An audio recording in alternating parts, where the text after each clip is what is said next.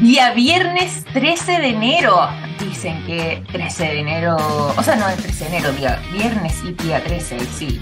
No hay necesariamente tanta buena suerte. Ahí la historia, en algunos episodios, sobre todo en algo ahí aconteció en Irlanda, en Europa, bueno, ha marcado esa tradición. Pero nosotros que no creemos en esas cosas, nos vamos a comenzar una nueva jornada aquí en Café Plus y lo hacemos con la mejor energía, justamente cuando ya estamos culminando lo que es mediados de mes en este primer mes además del año 2023. Soy Victoria Walsh y vamos a estar revisando muchísimas informaciones vinculadas al mundo de la ciencia, la tecnología y la innovación. Y además también a propósito de eh, ciencia, vamos a conversar respecto a lo que está sucediendo en eh, materia astronómica. Hay un tema que se ha estado literalmente eh, tomando la agenda porque próximamente en nuestro país podríamos también ser testigos de lo que va a suceder eh, hasta aproximadamente el día 2 de febrero. Hay algunos que incluso señalaron que ya lo vieron ayer por la noche. Hay otros que dicen, no, todavía no es el momento exacto.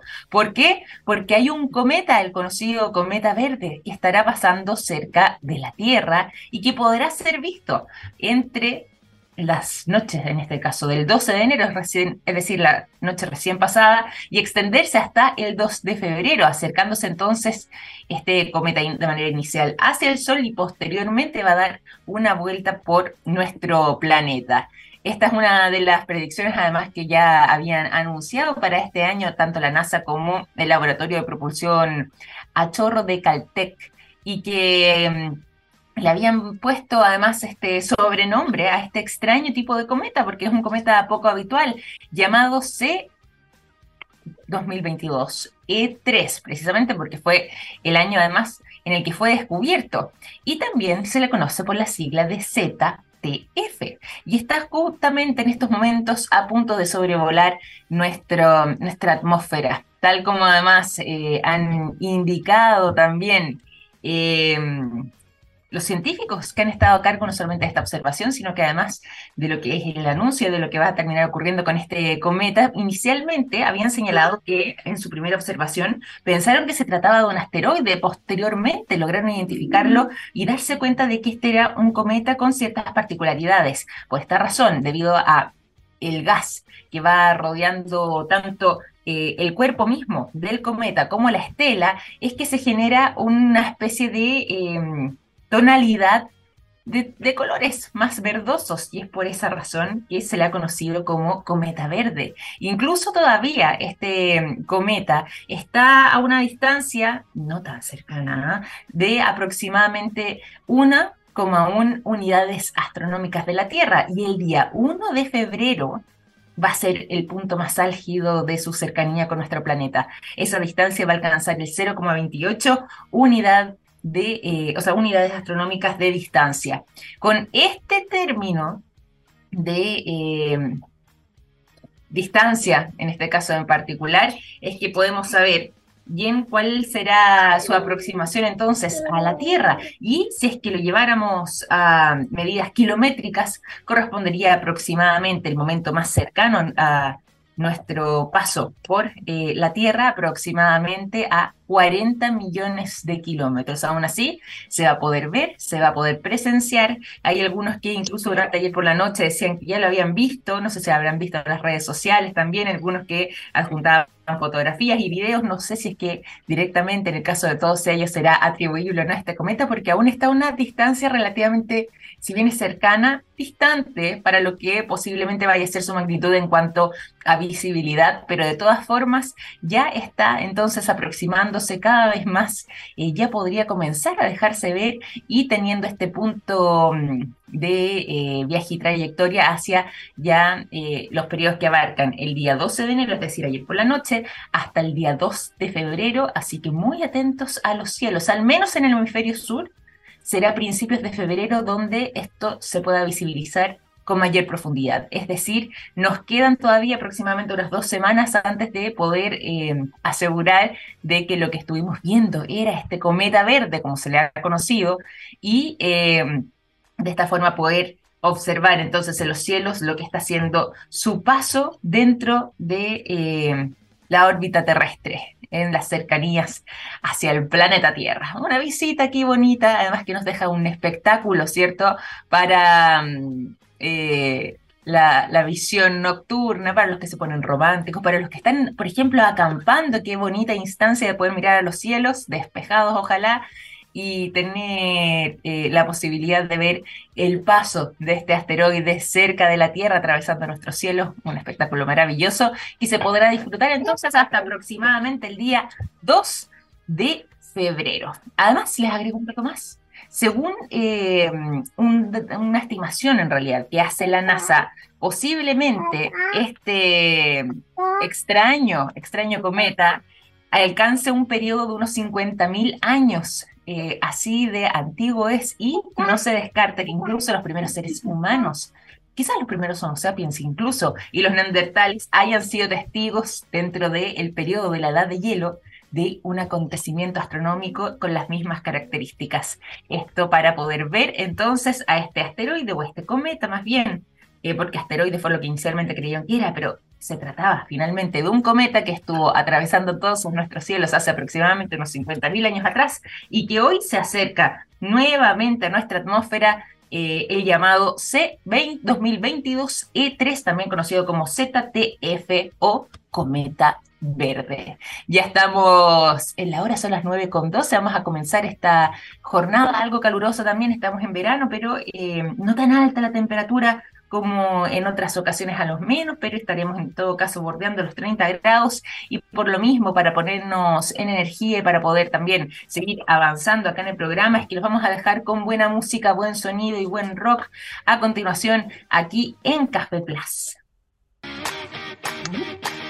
Y ya estamos de regreso en esta jornada de día viernes 13, aquí en Café Plus, y nos vamos a ir de lleno también a la conversación, sobre todo además pensando en el fin de semana que se nos avecina, eh, revisando además posibilidades interesantes para eh, poder compartir, pero antes también les tengo que entregar un tremendo consejo a esta hora de la mañana. Los productos de yogo de SQM están en tomografías con medios de contraste que sirven para diagnosticar el cáncer. Gracias a eso, millones de personas inician tratamientos oportunos. Los productos de SQM ayudan a mejorar nuestra calidad de vida. Pueden encontrar toda la información directamente en el sitio web www.sqm.com.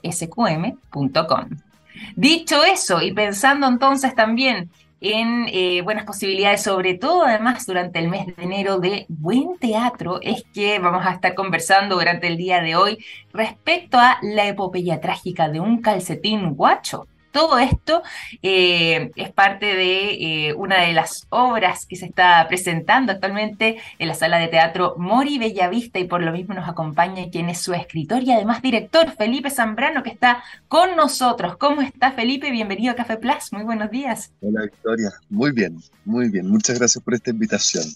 Realmente agradecido. Nosotros contentos de poder tenerte para poder conocer más sobre esta obra que, eh, dicho sea de paso y pensando justamente en este fin de semana, va a estar en, cartelera, digo, hasta el día domingo, hasta este 15 de enero, así que hay que tenerlo ahí eh, inmediatamente anotado en consideración dentro de la agenda para poder eh, disfrutar de esta presentación y esta obra de teatro en la sala de teatro Mori Bellavista. Cuéntanos un poco respecto a lo que es esta epopeya trágica de un calcetín guacho? Bueno, La epopeya trágica de un calcetín guacho es una obra familiar sobre un calcetín literalmente guacho, que se llama Cocoroco, que luego de perder, de, enterarse de la muerte de, su par desaparecida, Laila, emprende la búsqueda de, del cuerpo de este, de este calcetín para darle una sepultura. Y en ese proceso tiene que emprender una epopeya, como bien la, nosotros la concebimos en las epopeyas griegas, etcétera, etcétera, eh, para poder encontrar el cuerpo de su par. Y en ese, y en ese proceso va, va estableciendo relaciones de amistad con otros calcetines que han, que han perdido a sus pares para poder conseguir su objetivo.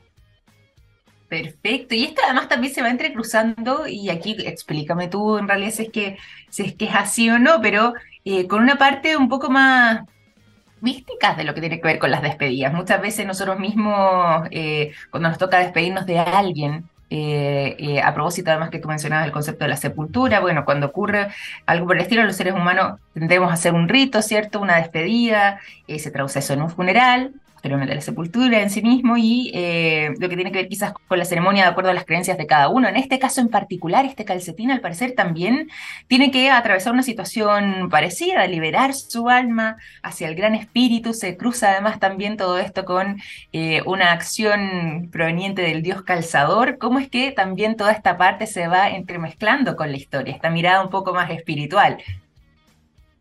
Sí, claro. Eh, bueno, yo soy muy espiritual.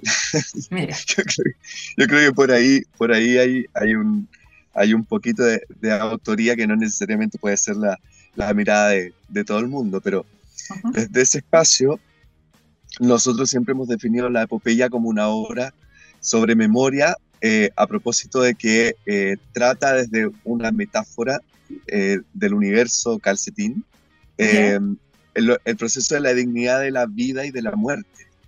Eh, mm. eh, mediante, mediante el rito de la muerte hay una liberación del alma de ese ser para liberarse hacia un espíritu máximo. Entonces, mm. desde ese lugar hay, hay, una necesidad de poder cerrar ese ciclo vital mediante un rito. En general, los mm. seres humanos, más allá del rito de la muerte, siempre estamos buscando, generando ritos. No sé, el primero que se me viene a la cabeza, por ejemplo, es el, la titulación de algo. Uno sale del colegio y te pasan un, un, un cartón. Lo importante no es el cartón, es, el, es la ceremonia que se genera en torno a, un ciclo que tú viviste durante un tiempo determinado, que requiere un cierre. En este caso, lo que, eh, es, ese ejemplo se toma mediante un rito de muerte después de haber vivido una vida, una vida de trabajo, donde además los calcetines se consiguen como seres que si no trabajan no pueden vivir. Y en el camino se dan cuenta que la vida también es mucho más que solamente trabajar. También está el goce y también está el amor, que esa es el otro, la otra temática por la que cruza la historia. Que mm, eh, además de hablar de memoria, creemos que es una obra que trata mucho de amor porque efectivamente que lo, lo que impulsa a los personajes a buscar a sus seres perdidos es básicamente e, esta, esta emoción que, quedó, que no pudieron expresar en su totalidad eh, porque por una fuerza involuntaria esta relación se vio interrumpida, que en este caso es la fuerza del dios calzador, que el dios calzador es quien literalmente los calza y que bueno, y que por su desorden desprolijo hace que, que estas relaciones calcetinescas eh, se, se, separen y digan por qué quise yo si te, si te, te he trabajado, he cumplido mi rol de calcetín, por qué de pronto me separas de mi par, si tú me separas de mi par, yo me muero, no puedo ser sin el otro. En el camino, bueno, y eso ya es parte de la obra misma, eh, entenderán que cada calcetín cumple su rol cuidando al pie de, a, un solo pie, mm. elemento importante de nuestro cuerpo, porque los pies son nuestras bases. Si, si, si, se nos rompen los pies, ¿cómo avanzas? ¿Cómo caminas? Entonces, quizás es un poco metafórico lo que estoy diciendo, pero la obra es básicamente eso, una metáfora de una, una metáfora eh, de una u otra forma de, de, una parte de nuestra humanidad. Oye, y por lo mismo también, ¿cómo ha sido la recepción durante estos días, eh, tanto el momento del estreno, del recién ya pasado 5 de enero, hasta la fecha de lo que ha sido la puesta en cartelera, pensando también en eh, entusiasmar a quienes nos van escuchando? Yo creo que ya toda esta mirada y sobre todo además haciendo esta analogía por medio de la figura de un calcetín, como nos decías, pero con una profundidad bastante mayor eh, respecto al trasfondo de lo que tiene la obra. Eh, ¿Cómo ha sido también la recepción de quienes han podido presenciarla, de quienes han estado ahí eh, junto a ustedes, siendo testigos entonces de esta puesta en escena? ¿Cuáles han sido los comentarios? ¿Qué es lo que les haya llamado la atención? Bueno, yo te diría que es una recepción muy loca porque la obra es muy loca. Imagínate hablar de calcetines. y calcetines guachos para encima que... Calcetines guachos. y algo tan cotidiano y Entonces, yo creo que en primer lugar eh, genera una expectación tremenda de, qué es lo que vamos a ver. Eh, ahora es concebida con tragicomedia. Eh, Entonces el público además lo pasa muy bien cuando va a ver la obra. Está musicalizada mm. en vivo, entonces también hay una experiencia de la música que es muy bonita también. Y bueno, y, en general hemos tenido muy, una muy buena recepción. Esta es nuestra segunda temporada en Teatro Morí. Ya tuvimos la primera en Teatro del Puente a final de año, así que ha, ha, venido súper cerca, ha sido como una vorágine de funciones y eso ha sido muy, muy, muy bonito. Y por si fuera poco, la semana pasada hay, un, hay una especie de eh, premiación que se hace en el universo teatral, eh, aparte desde una compañía eh, que se llama Contadores Auditores, que son, son diseñadores escénicos que han, que han generado una premiación a lo largo de los años que cada vez ha ido tomando más relevancia, es un espacio de encuentro muy bonito. Y la obra está nominada en cuatro categorías de, de esos festivales, se llaman los Contadores Awards. Eh, mejor, actor, de soporte, mejor momento, perdón, mejor actor de soporte al que nominaron a Víctor Faúndez, que es un gran actor de nuestra, de nuestra obra que interpreta un calcetín chilote. Eh, mejor momento musical por el trap de Araña Queen, que ah, uno de los personajes es una araña de rincón que ayuda a los calcetines a movilizarse por la casa. Eh, mejor composición musical, que en lo que está nominado José, eh, José Tomás, Moscoso, que es el compositor y, que además toca la música en vivo, él es un pianista eh, maravilloso. Y, ¿cuál es la otra nominación que se me va? Mejor vestuario eh, donde está nominada Camila Rebolledo, que bueno, también hizo un trabajo maravilloso desde la visualidad. Entonces, ¿qué te puedo decir, Victoria? Yo considero que es una, quizás viene muy de cerca, pero que es una experiencia muy bonita, es una experiencia eh, donde el público realmente se va a encontrar con algo nuevo, eh, con, con, una experiencia que es realmente familiar. y, y, me gustaría ser enfático en esto, al decir familiar, no estoy diciendo que es necesariamente infantil, porque creo que no es infantil. Yo, sí, los padres, madres que les gustaría llevar a sus hijos, hijas, les digo que creo que de los 10 años en adelante es una hora a la que pueden asistir tanto eh, niños de esa edad y niñas como abuelos y abuelas y mm. todo el rango etario que puede existir entre medio. Eh, por eso considero que es una obra bastante familiar que, que invoca, que invita a pasarlo bien, a reflexionar, a escuchar música, a reírse, no pierdan el tiempo ni vayan a amor y bella vista. Qué buena. Oye, y de hecho, tú literalmente me, leíste la mente, porque te iba a preguntar justamente por este, esta, eh, podríamos decir, eh, etiqueta del teatro familiar, ya que lo habíamos mencionado al inicio, más o menos como desde eh, qué, qué, edades abarca. Tú nos decías, sugieres desde los 10 años en adelante, eh, ya ahí puede ser una buena instancia para poder comprender también el trasfondo y el mensaje que deja hasta ahora hacia el final, pero en el fondo de ahí en adelante prácticamente cualquiera puede asistir simplemente con las ganas y querer disfrutar de, de buen teatro y de un buen momento. Eso ha sido muy bonito, fíjate, porque los personajes son tan característicos que han aparecido fans. Entonces, ah, hay, me encanta. niños que han vuelto, en, el caso de Araña Queen particularmente, eh, que, que, llevan, que les llevan regalos, que les llevan, que, se han repetido las funciones para poder eh, tener un autor personaje, han llegado vestidos de los personajes. Es un fenómeno que la verdad es que eso yo no, no, no lo esperábamos y ha sido muy, bonito porque de una u otra forma el teatro sin que llegue a espectadoras y espectadores, ¿qué sentido tiene, no? Totalmente, totalmente. y bueno, y en, este, caso en particular, este es un montaje que viene a ser el tercero de, ustedes como compañía. La compañía ya en el año 2017 hasta 2019 estuvieron con Pericles Polifónico, después con Historia de Amor para un alma vieja, ya esto entre eh, el año 2021, extendiéndose incluso eh, hasta eh, el año recién pasado. Y por lo mismo, este viene entonces siendo este tercer montaje. ¿Cómo ha sido un poco la historia de la compañía respecto a estos tres episodios, podríamos decir, con estos tres hitos de obras puestas en escena y con lo que tú decías también, la interacción con el público acá, que se generen incluso una fanaticada? Yo encuentro que habla muy bien no solamente del montaje y la historia en sí misma, sino que también de lo que posiblemente sea la interpretación y la puesta en escena con todos los detalles, desde el diseño, como mencionabas tú, pasando por la música y por supuesto el desplante además de los actores, sumado a, lógicamente, y aquí está tu, tu, tu visión también, eh, la dirección y, el texto. Pero, ¿cómo ha sido eh, la trayectoria para ustedes a través de estos tres hitos, desde Pericles Polifónico, pasando hasta la historia de amor para un alma vieja, para estar en estos momentos eh, con lo que ya estamos contándole además a nuestro público, la epopeya trágica de un calcetín guacho? Han sido tres experiencias muy distintas, maravillosas por lo demás.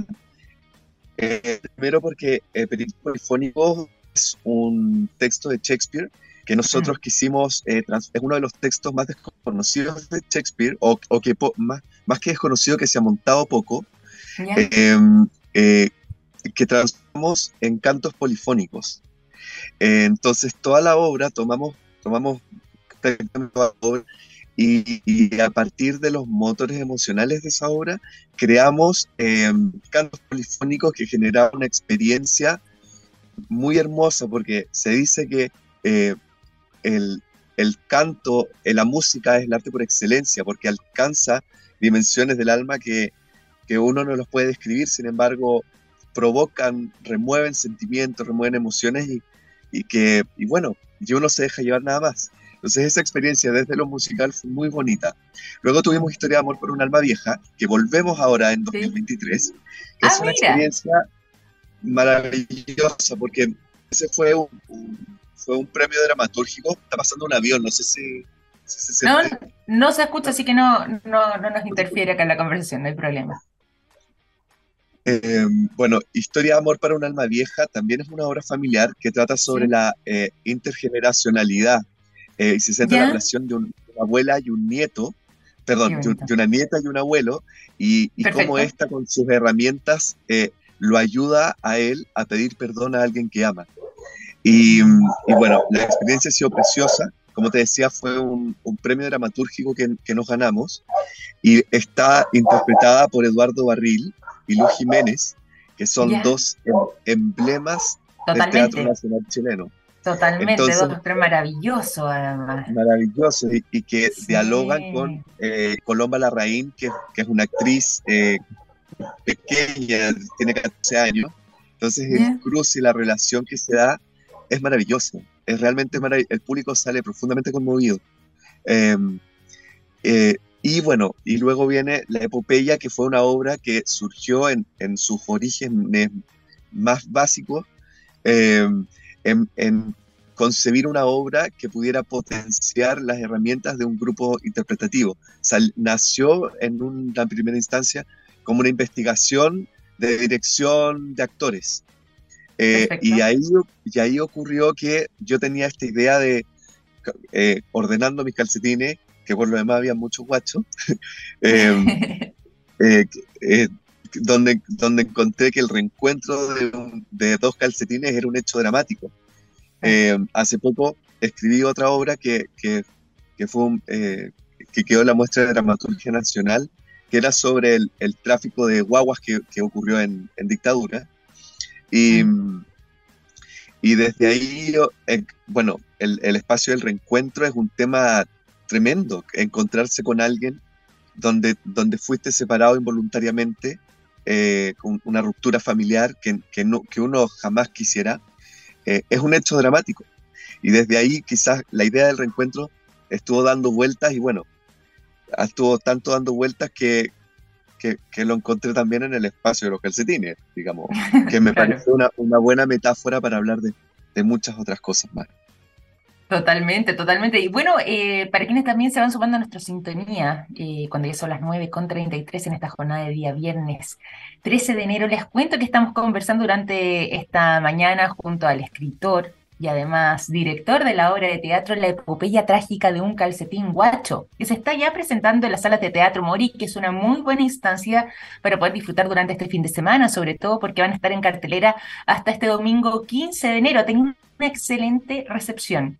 Han sido ya nominados también a interesantes premios y eso da cuenta del gran trabajo que ha logrado realizar también esta compañía de teatro, compañía de teatro FA, en el que está haciendo además su tercer montaje y que se está en este caso además reestrenando esta obra en particular, la epopeya trágica Un calcetín guacho, y la habían presentado con éxito hacia fines del año 2022 y ahora en esta temporada 2023 lo hacen entonces en sala de teatro Mori Bellavista. Por lo mismo Felipe Zambrano entonces está eh, contándonos aquí todos los detalles de lo que es esta historia. Y además de eso también de em, lo que ha sido la inspiración y un poco la mirada que tiene eh, además eh, esta, este montaje en particular, que incluso se va entremezclando con temas vinculados a las trascendencias, eh, a los viajes personales y, eh, por supuesto, también una mirada bastante más espiritual con un bonito fondo, además, eh, para enmarcarse en esta historia. Yo, por lo mismo, Felipe, quería pedirte para aprovechar también los últimos minutos que nos quedan de conversación, si es que pudieras volver a entregarnos las coordenadas de la obra, pensando que ya estamos a viernes 13, nos queda eh, este, esta jornada de función el sábado y el domingo. ¿Dónde entonces se pueden acercar? ¿Cuáles son los horarios y de qué manera también se puede eh, acceder a, las entradas? Bueno, eh, nos quedan las últimas funciones de esta segunda temporada. hoy día, viernes 13, sábado 14 y domingo 15. Viernes y sábado es a las 8 y media de la noche en el Teatro Mori Bellavista. Eh, que está justo ahí en la esquina entre Constitución y Antonia López de Bello. Eh, y los domingos a las 8 de la noche. Las entradas las pueden encontrar en Ticket Plus. Y bueno, eh, como les decía, es una obra familiar. Pueden ir hijos, hijas, madres, padres, abuelos, abuelas, etcétera, etcétera. Lo van a pasar muy bien y los vamos a estar esperando. Fantástico, una tremenda obra entonces y tenemos la suerte además de poder conversar directamente con su escritor y director, Felipe Zambrano, que nos ha estado acompañando durante esta mañana aquí en Café Plus. Felipe, te quiero agradecer por esta conversación y por esta invitación ¿ah? y la vamos a extender también a todo nuestro público, nuestra audiencia aquí en Café Plus a través de Radio TX Plus para mm, agradecerte también por, por habernos venido a contar los detalles de esta obra, pero además eh, desearles todo el éxito, la mierda, mierda, como dicen en el teatro para las próximas funciones que quedan por delante, así que ya lo saben. Mori Bella Vista, la epopeya trágica de un calcetín guacho, hasta este domingo 15 de enero. Muchísimas gracias, Felipe. Un gran abrazo para ti y también para todos quienes trabajan en la compañía. Muchas gracias. Nosotros vamos a despedirnos así de Felipe Zambrano, pero vamos a seguir con música aquí en Café Plus y eso a las 9.36 y por lo mismo, para um, eh, estar a la altura de esta tremenda conversación que acabamos de tener y por supuesto un público tan selecto como son ustedes, ¿cierto? Los queremos dejar con el sonido de los grandes The Beatles. La canción Ticket to Ride es lo que suena a continuación. Son las 9 de la mañana con 40 minutos en esta jornada de día viernes 13 en Café Plus y ahora contarles lo siguiente. Hay productos que nos han acompañado toda la vida, como el yodo presente en el área de la salud, el nitrato de potasio en la industria de la alimentación, las sales solares en energías limpias y el litio en la electromovilidad.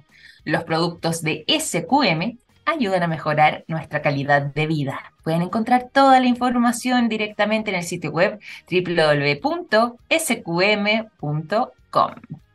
Y también es momento, además, a esta hora, de contarles algunas novedades, quizás no tan alentadoras, lo sé, sobre todo cuando estamos pensando en un día viernes, pero hay recomendaciones nuevas de la OMS, la Organización Mundial de la Salud, y en este caso en particular, algo que podría venir a cambiar. Eh, lo que estaban haciendo los traslados tal como lo estábamos viendo, sobre todo de un país a otro, por ejemplo, o incluso algunos vuelos internos. ¿Por qué? Porque la OMS hizo un anuncio en el que sugería de momento, vamos a ver cómo lo van adoptando cada país, a que se vuelvan a utilizar las mascarillas al interior de los vuelos. Todo esto con motivo de la fuerte expansión que ha estado teniendo mm, la última variante del COVID, donde además hemos visto que eh, incluso en países como China están generando verdaderas olas que eh, solo han sido comparadas incluso en algunos casos con la primera etapa que atravesamos cuando ya el COVID-19 comenzó a hacerse parte de nuestras vidas. Así de complejo está la situación en China y también porque en Estados Unidos ha habido un incremento muy, muy significativo en... Em, los contagios, pero en este caso no es por una variante nueva, sino que más bien es una especie de eh, subvariante o mutación que ha tenido la propia eh, cepa Omicron, que literalmente podríamos decir eh, generó esta subvariante, casi una especie de hijo, como es la, eh, la subvariante XBB1.5, que actualmente, si bien se le conoce también con el nombre de Kraken, es posiblemente la que esté en mayor circulación solamente en el país norteamericano. Y em, esta verdadera alza explosiva en los casos sobre todo en dos países tan grandes, con poblaciones tan abundantes y tan eh, interconectados con el resto del mundo, con una cantidad tan significativa de vuelos y personas que ingresan y salen de ambos países, bueno, generó que la OMS quisiera pronunciarse frente a todo esto. ¿Por qué? Porque hay algunas proyecciones no muy alentadoras respecto a lo que podría ser el escenario global de aquí a los próximos meses, producto de justamente nuevas oleadas del COVID-19, después de revisar la situación que ha estado ocurriendo con China y cómo es que prácticamente en el plazo de 20 días, casi un mes, em, alcanzaron a tener cerca de 250 millones de personas contagiadas. Imagínense ustedes el nivel de... Em, saturación además que había en los sistemas y la gran cantidad de personas que de un momento a otro entonces contrajeron nuevamente el virus, esta situación podría verse replicada incluso en otros países. No se descarta que Europa atraviese próximamente por una nueva oleada, no sabemos de qué magnitud ni con qué profundidad, si será tan profunda como lo que acaba de suceder en China o más bien quizás podrán mitigarla tomando las acciones pertinentes, pero se estima que ese sea precisamente el recorrido que vaya desde Asia que siga incluso em, hacia eh, los continentes europeos, posteriormente africanos. Bueno, en el camino también no se descarta que Oceanía em, comience a tener también una nueva oleada.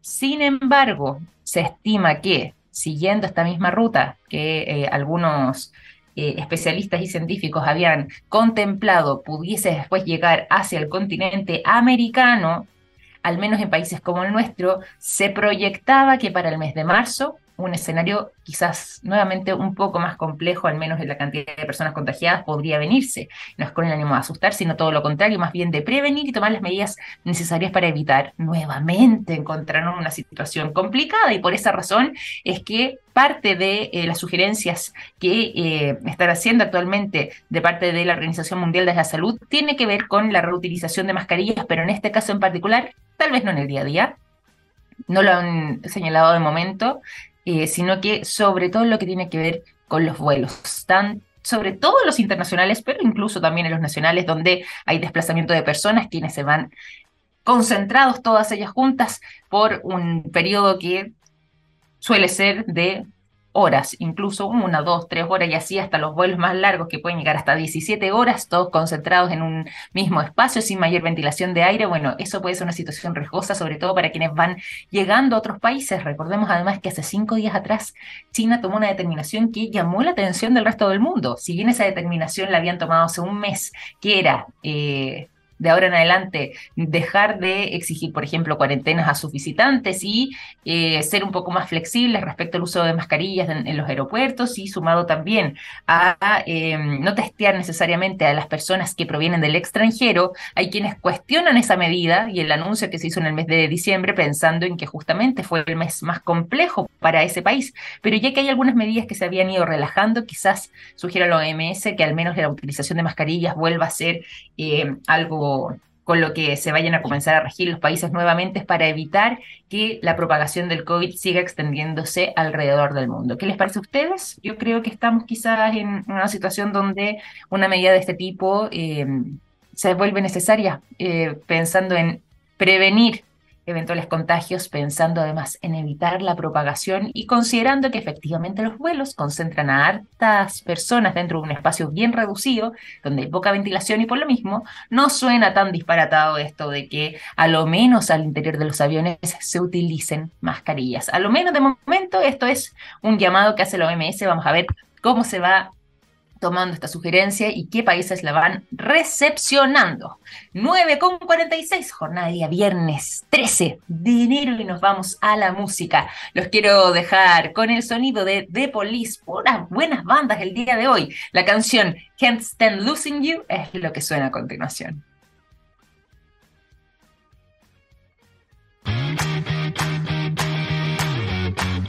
Este día viernes 13 de enero estamos haciendo Café Plus a través de radio TX Plus, TX Plus, nos pueden encontrar en el sitio web txplus.com, seguir nuestras transmisiones y también informarse. Y en este caso en particular nos vamos a ir a noticias que provienen de la Patagonia chilena. Sí, ya está dando nuevamente la vuelta al mundo y no me refiero solamente a sus admirados paisajes, a su flora, a su fauna, eh, a punto de atractivo turístico, sino que además porque precisamente en nuestra Patagonia se acaban de encontrar cuatro tipos de dinosaurios que habrían estado fuertemente presentes en todo lo que tiene que ver con la zona austral de nuestro país y que incluso se estima también pudieron haber vivido en eh, todo lo que corresponde a esta parte del cono sur, eh, particularmente a el territorio argentino, y su Patagonia y nosotros también con la nuestra. Eh, todo esto después de este hallazgo en el sector del Valle de las Chinas, esto en el Cerro Guido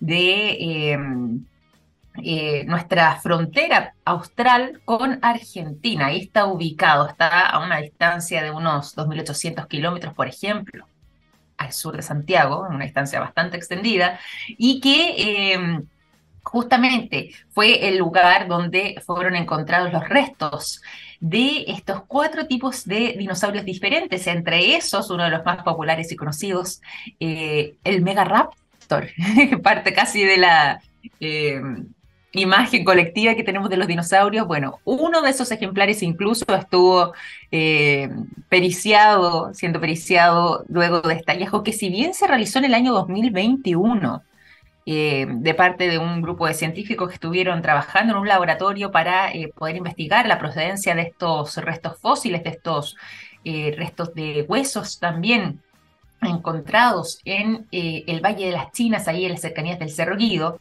bueno, al menos ahora ya se pudo confirmar de que se trata justamente de la presencia de restos fósiles de cuatro tipos de dinosaurios diferentes y que posiblemente transformen entonces a todo este sector del Cerro Guido em, que se encuentra ahí en el Valle de las Chinas en uno de los lugares más icónicos, emblemáticos y tentadores para la investigación eh, paleontológica, según han señalado también incluso de parte del Instituto Antártico Chileno. Este puede ser verdaderamente una especie de nuevo yacimiento de fósiles interesantes a investigar por quienes eh, trabajan tanto en el mundo científico como en la paleontología y eh, se ha vuelto tremendamente atractivo poder eh, revisar ese lugar, poder periciarlo para ver si es que efectivamente se pueden encontrar más restos fósiles y de qué tipo de ejemplares también. Como les mencionaba recién, ahora se trata de cuatro tipos de eh,